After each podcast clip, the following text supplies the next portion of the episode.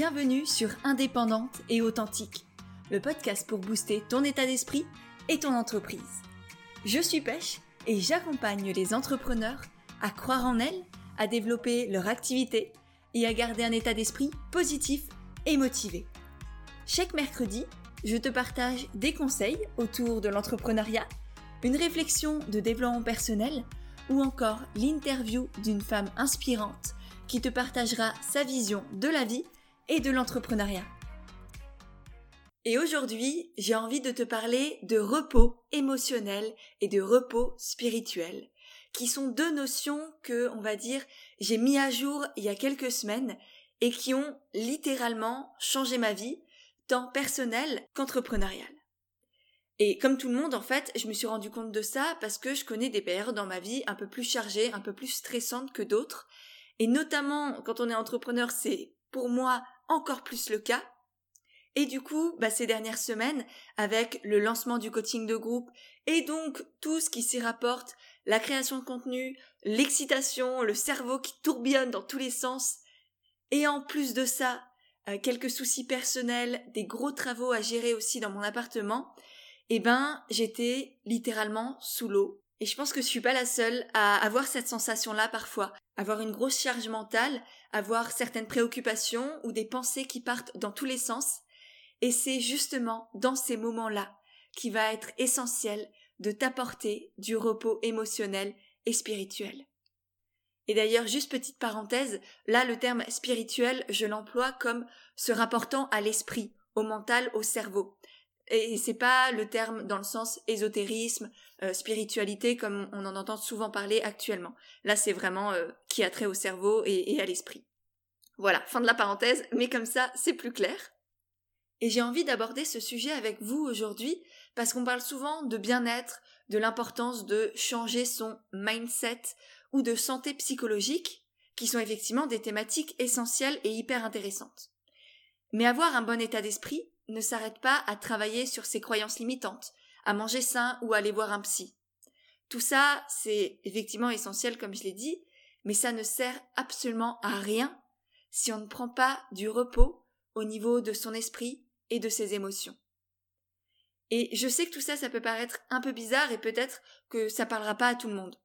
On a tous chacun notre propre manière de penser, notre propre personnalité, mais pour moi, si tu as tendance à avoir des pensées qui partent dans tous les sens, à vouloir que tout soit parfait, et du coup à, jamais vraiment pouvoir t'arrêter de travailler, ou si tu as du mal à te sentir sereine et en paix, eh bien alors je pense que ce podcast va énormément te plaire et t'aider, ou tout du moins j'espère.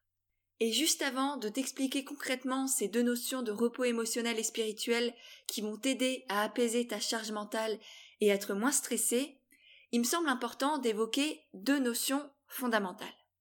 La première, eh bien, c'est la notion d'émotion, la définition des émotions, parce qu'on on en entend tout le temps parler, on l'utilise constamment au quotidien à toutes les sauces, mais on ne sait pas forcément ce que c'est réellement. Donc je vais essayer de t'expliquer simplement, clairement, c'est quoi une émotion. Et pour moi, une émotion, c'est une messagère intérieure. C'est ton corps qui te parle, qui t'envoie une information sur un de tes besoins. Ça peut être un besoin qui est déjà rempli, et du coup là tu vas ressentir une émotion qu'on appelle positive entre guillemets, c'est-à-dire une émotion agréable. Là, ça va être par exemple euh, la joie que tu vas pouvoir ressentir quand tu as une nouvelle cliente ou que tu as des commentaires positifs sur ton post Instagram. Donc là, c'est un besoin qui est rempli, par exemple là, le, besoin de reconnaissance sociale. Mais ça peut être aussi des émotions qui peuvent être douloureuses si le besoin n'est pas rempli. Par exemple, ça va être les émotions telles que la peur ou la tristesse, qu'on appelle communément, on va dire, émotions négatives, mais qui n'ont rien de négatif, qui sont juste neutres, elles sont là pour t'apporter ce message. Ce message intérieur qui est créé soit par une pensée, soit directement par un événement extérieur. Par exemple, si un tigre te saute dessus, Exemple très probable, je sais, mais il marche à tous les coups.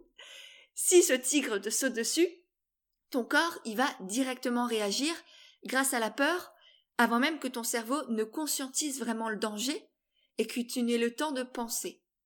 Donc là, c'est ton corps qui réagit et paf, t'as une émotion. Et ensuite, tu as une pensée, oh punaise, il va me bouffer. Par exemple.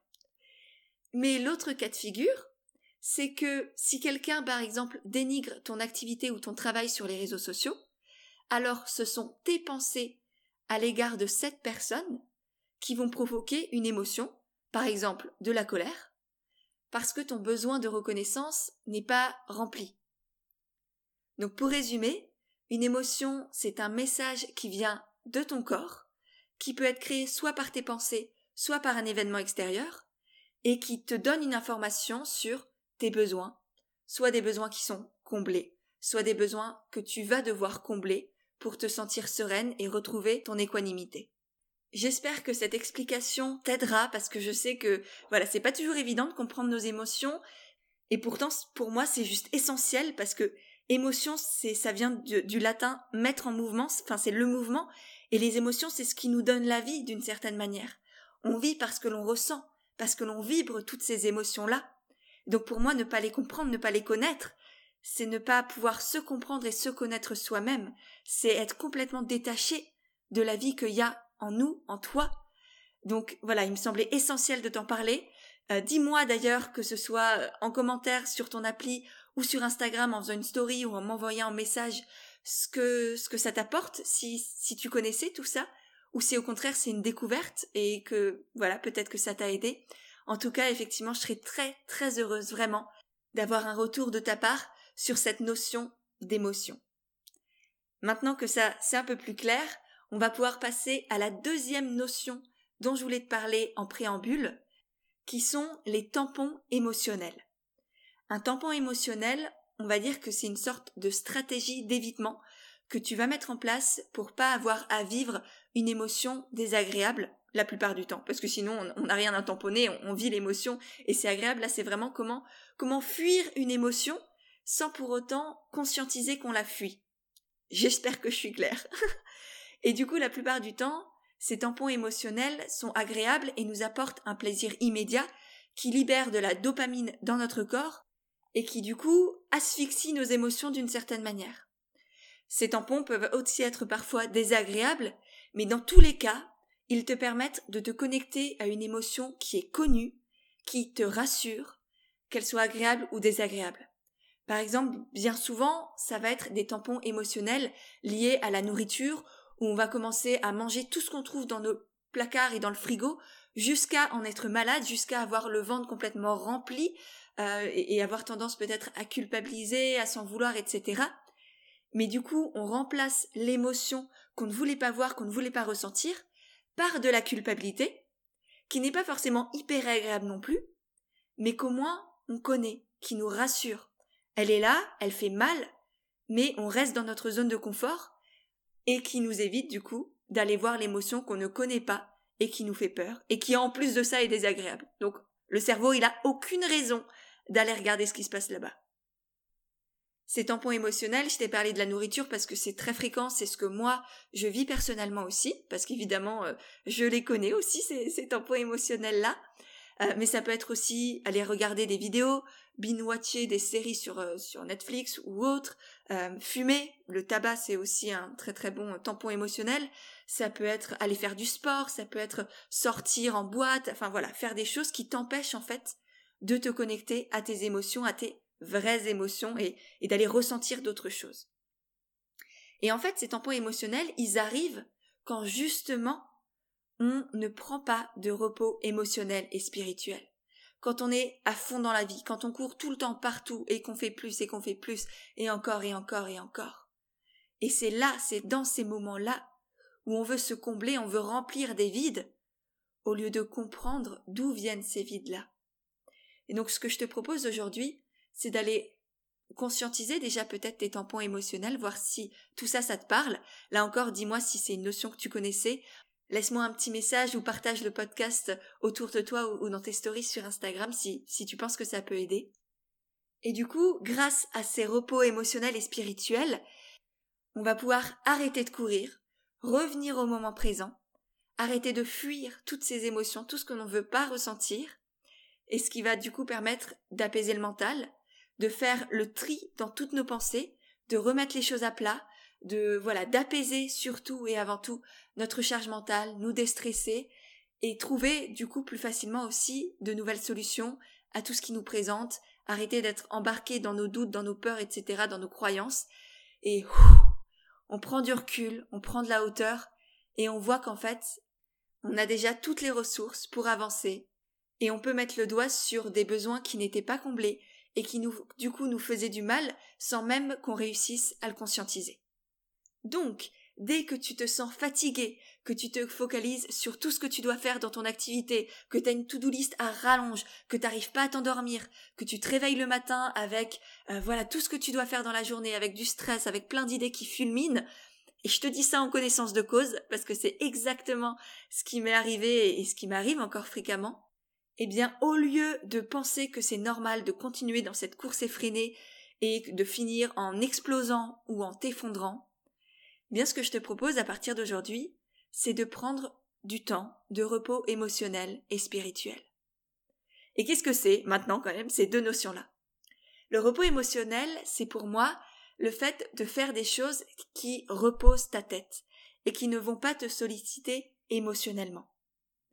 Le repos spirituel, lui, en parallèle, c'est le fait de mettre ton esprit et ton mental sur pause, ou tout du moins de ne pas faire des activités intellectuelles ou spirituelles trop profondes et trop intenses. Et par là, ça peut être simplement même rédiger un post Instagram, réfléchir à ta stratégie de contenu, mettre à jour ton site web, etc., etc. Aujourd'hui, la plupart de nos professions, de nos activités, c'est des professions intellectuelles. On n'est plus dehors dans les champs à ne pas avoir à réfléchir, mais à mettre à mal notre corps. On passe notre vie assis sur un bureau, les fesses sur une chaise, devant l'ordinateur. Donc il n'y a plus rien de physique dans nos activités. Tout est mentalisé. Et donc c'est là où, si notre cerveau ne peut plus se reposer, forcément il y a un truc qui va déconner à un moment donné. Et donc avant que tout explose ou que tu ne t'effondres, eh ben c'est important de prendre ces moments-là. Et du coup, ça m'amène à la partie suivante qui est comment faire ce repos émotionnel et spirituel.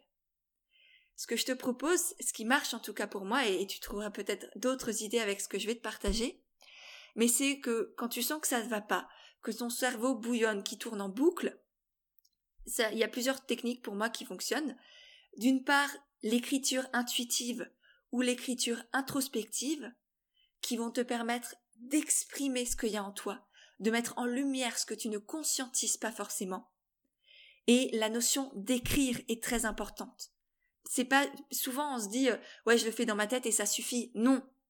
Il faut tu sors le stylo, tu sors le papier, tu l'écris, tu peux jeter la feuille après, la brûler, la recycler, tout ce que tu veux, peu importe, c'est pas ça qui compte. Ce qui compte, c'est vraiment d'exprimer, d'expulser. Ex, le, cette, cette, ce préfixe-là de ex, il vient de faire sortir de soi. Et c'est exactement ça que tu recherches, c'est faire sortir de toi toutes les émotions que tu ne veux pas voir, que tu, que tu accumules petit à petit, pour pouvoir te libérer de tout ça et avoir un esprit beaucoup plus tranquille, beaucoup plus serein. D'autres activités qui marchent pour moi, ça va être la méditation, le yoga, aller faire des balades dans la nature. Et ça, c'est vraiment des choses que je fais, alors que j'essaye de faire au quotidien, mais que je fais surtout quand ça va pas. Et là, je sais pas pourquoi, je pense à une citation qui, qui me parle beaucoup au, sujet de la méditation, qui dit Si tu as le temps, médite dix minutes, et si tu n'as pas le temps, médite une heure. Et je trouve ça tellement vrai. Parce que souvent, justement, dans ces situations où on aurait besoin de repos émotionnel et spirituel, parce qu'il y a tout qui tourne en boucle, parce que tout va trop vite, parce qu'on est stressé, on n'a plus le temps, etc., etc., eh ben on n'a pas, on, se dit que justement on n'a pas le temps. Et c'est justement dans ces moments-là que c'est un besoin fondamental, voire un devoir, de prendre du temps pour soi et de se mettre en mode repos émotionnel, pour justement pouvoir faire le tri dans ses pensées, se décharger au niveau de la charge mentale et trouver des solutions beaucoup plus facilement à tout ce qui nous préoccupe. Donc voilà, je ne sais pas si tout ça, ça te parle. Toi, tu auras peut-être d'autres idées en fonction de ta personnalité, de ce qui te plaît. Mais l'essentiel est bien là, c'est de juste déconnecter le mental, ne pas faire des choses qui te sollicitent spirituellement et émotionnellement. et en plus du coup de pouvoir te faire prendre du recul sur la situation, te déstresser, t'apaiser, le repos émotionnel et spirituel, ça va aussi te permettre de mieux te connaître, de mieux te comprendre. Parce que grâce à tout ça, tu vas pouvoir accueillir et ressentir des émotions que habituellement tu ne conscientises même pas ou à peine, que tu prends pas le temps de vivre vraiment. Ça va aussi, du coup, par conséquence, te permettre de développer ton intelligence émotionnelle. Une intelligence qui est fondamentale, notamment dans les métiers de l'accompagnement, du service, de la, relation d'aide, quand tu es par exemple thérapeute, coach, euh, naturo, prof de yoga, etc., etc. Cette, intelligence émotionnelle, pour résumer, c'est une forme d'intelligence qui va te permettre d'orienter tes pensées et ton comportement en fonction de tes émotions et du coup qui va te permettre aussi de mieux comprendre les autres, de mieux comprendre les émotions des autres et du coup euh, qu'est-ce qui se raconte dans leur tête. Ça c'est une intelligence qui va te servir au quotidien, que ce soit pour toi-même ou pour les autres. Moi je m'en sers tout le temps en coaching pour pour aider mes clientes, c'est paf, je me connecte à elles, à leurs émotions, même parfois à des choses qu'elles-mêmes ne voient pas, ne conscientisent pas, ce qui me permet justement de les coacher, de les amener à comprendre qu'est-ce qui se passe en elles de la manière la plus fluide, la plus légère, mais aussi la plus transformatrice possible. Donc je pense que tu l'auras compris, il y a moult bénéfices au repos émotionnel et spirituel. Et maintenant, comment faire pour le garder sur le long terme Parce que là, je t'ai parlé de quelques techniques quand vraiment ça va pas, quand, euh, quand tu sens que ton cerveau il tourne en boucle, etc. Mais l'idée, c'est quand même d'avoir ce repos émotionnel et spirituel sur le long terme, comme tu offres du repos physique à ton corps toutes les nuits, qui est tout aussi essentiel, et eh bien là, c'est d'offrir du repos à ton mental et à ton esprit aussi sur le long terme pour justement ne plus avoir ces pics où rien ne va plus, où ta charge mentale, t'es es prêt à exploser, qui n'est absolument pas sain, ni pour ton corps, ni pour ton psychique. Donc, pour garder ce repos-là sur le long terme, je te propose 1. de déconnecter des écrans minimum une heure avant d'aller dormir. Moi, ce que je fais personnellement, c'est d'une part que je n'emmène jamais mon téléphone dans ma chambre. Il reste dans le salon ou sur mon bureau, mais jamais dans ma chambre. J'essaye aussi, dès que le soleil commence à se coucher, de changer la luminosité pour mettre euh, un, effet un peu plus euh, enfin que ce soit moins bleu, on va dire. Je pense que tu as ça aussi sur ton téléphone. Ça vraiment c'est très utile, ne serait-ce que pour les, les ondes qui sont envoyées au cerveau. Donc voilà, petite astuce si jamais tu le fais pas. Et aussi dernière chose, c'est que je m'oblige à lire tous les soirs, minimum 10-15 minutes, parce que ça, d'une part, ça me fait un bien phénoménal, parce que j'adore lire, et, en plus ça permet aussi à mon cerveau de se reposer, à mes yeux de, bah, se fatiguer et, j'ai toujours un sommeil beaucoup plus léger, beaucoup plus serein quand, euh, je fais ça. Donc voilà mes, petites astuces euh, spéciales sommeil. Je sais pas si ça t'a aidé, mais voilà, c'est donné. Autre chose qui, qui m'aide beaucoup, c'est d'aller me balader sans téléphone, sans écouteurs, sans aucun autre but que de me connecter à la nature. Ça va être aussi de pratiquer la gratitude au quotidien, tous les soirs, je me prends quelques euh, secondes, minutes pour remercier pour tout ce que j'ai vécu, tout ce que j'ai accompli, qui je suis aussi. Ça, c'est important et je pense qu'on le fait pas assez. Se remercier soi-même. Euh, voilà, donc je prends le temps de faire ça. Et pour finir, j'essaye aussi de faire assez souvent, là c'est clairement pas quotidien, mais assez souvent, ce qu'on appelle le journaling, c'est-à-dire écrire mes pensées, sans réfléchir, sans me juger, dans un carnet, pour voir ce qui sort, faire le tri, déposer mon mental à un endroit, avant que justement il soit prêt à exploser parce qu'il y a trop de choses qui se passent dedans. Donc voilà, pour mes, derniers conseils sur comment garder ce repos émotionnel et spirituel sur le long terme. Et voilà, je crois que j'ai fait le tour pour aujourd'hui. J'espère vraiment et du fond du cœur que ce podcast t'a plu. Je sais que c'est un sujet qu'on n'entend pas habituellement. Enfin, en tout cas, moi, je, je, sais pas si je l'ai inventé. Je pense vraiment pas. Mais, euh, mais voilà, je l'avais jamais entendu ailleurs. Et pourtant, pour moi, mais c'est tellement essentiel.